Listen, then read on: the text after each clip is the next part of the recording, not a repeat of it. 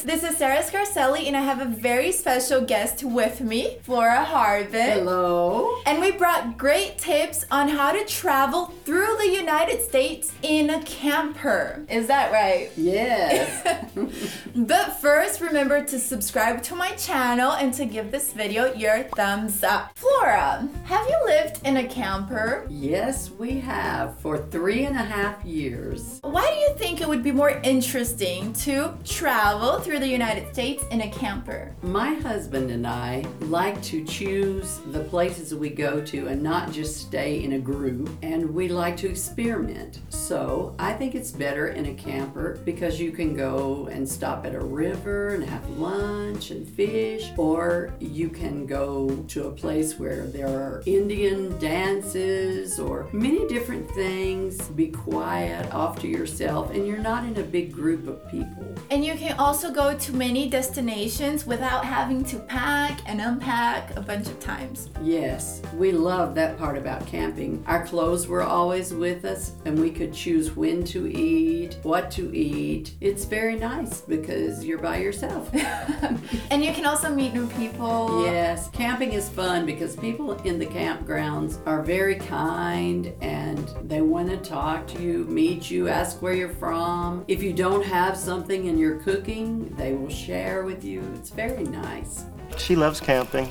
And Flora, where are you from? We live in the southern part of the United States in the state of Tennessee, and we live in Nashville, which in the United States is the capital of country music. Country music. Who here likes country music? Write it in the comment section.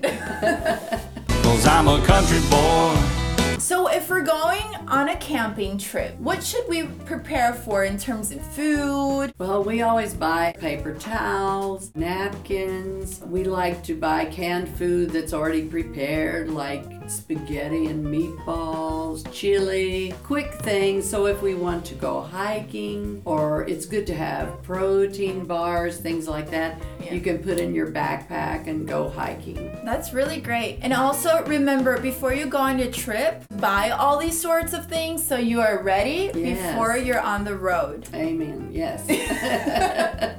Adventures on the road. Adventures on the road.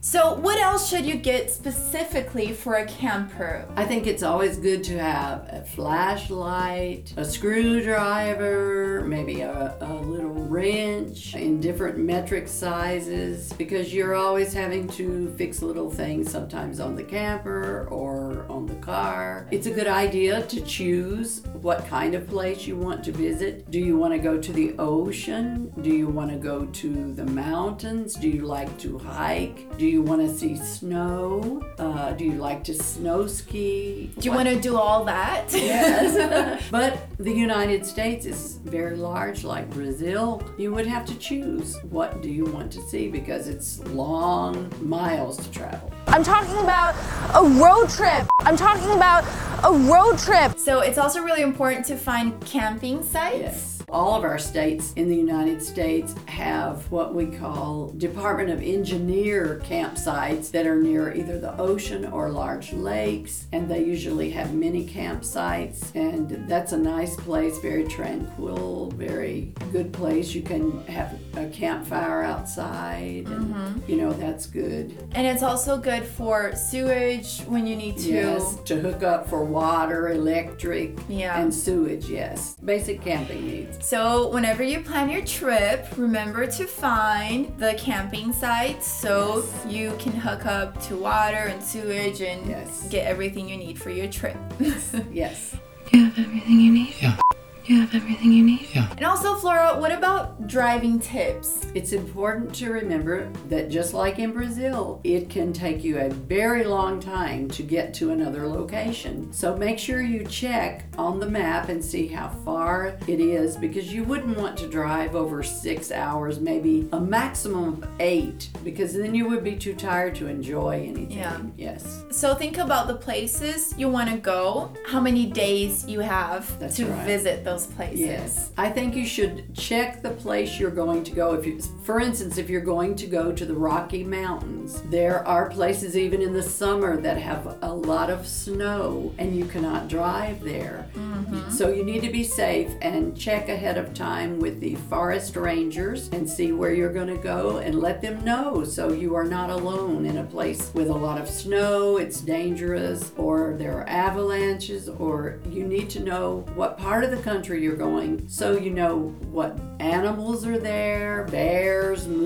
You need to know how to be safe. And what about our must have experiences? If you want to eat a certain kind of food, or if you want to go to a certain kind of beach, or if you want to go out west maybe and see places where they the there are places for instance in Colorado where the Boy Scouts, the Eagle Scouts have researched Indian dances from all over the world and they do those. So if you have children, you might want to go to different places than if it's just a couple and you want to say go fishing or hiking. Yeah. So you need to do a little research. And enjoy your experience. So while you're out there, look at the sky. If it's far from the city, you'll probably have a beautiful view of the sky, a clear sky. Yes, stars, and they're going to be opposite from yours on the other side of the equator. True. and if you want to, I think for everyone who's going on a camping trip, you should set up a campfire. Oh, yes. I think that's a must. And know how to be safe doing that. Yeah. And also you you told me earlier about maybe s'mores in the campfire. Yes, we make s'mores when we camp. They're graham crackers with a marshmallow and chunks of Hershey chocolate, and we hold them over the fire and melt the chocolate and the marshmallow together. It's very delicious. It is.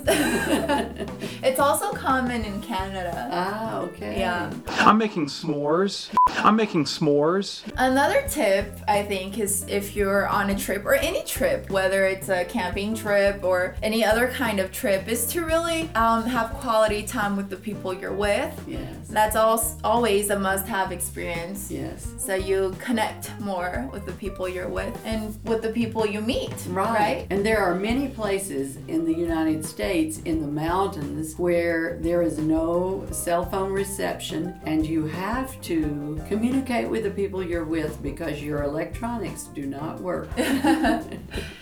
And usually people are nice. yes, very nice to help you when you're camping. If you need some extra things that you don't have, they're willing to share. It's a lot of fun. That's great. So, thank you so much, Flora. Those are great tips on how to travel through the United States in a camper or a fifth wheel. Uh-huh. If you have any questions, you can write us in the comment section and I will see if Flora can help me with these answers.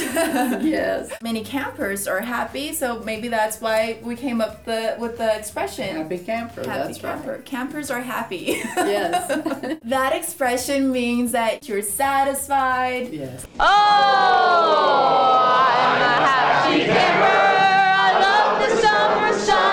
And Flora, is there any website that people can go on to find more information about you and what you do? Yes, they can, and you can write to us on that website. It stands for Walking with God Ministries International in Estados Unidos. That's really good. You should check it out. We love their work, so it's worth taking a look. Thank you. Thank you so much for coming, and I'll see you guys next week or every day on social media. Ciao. Bye!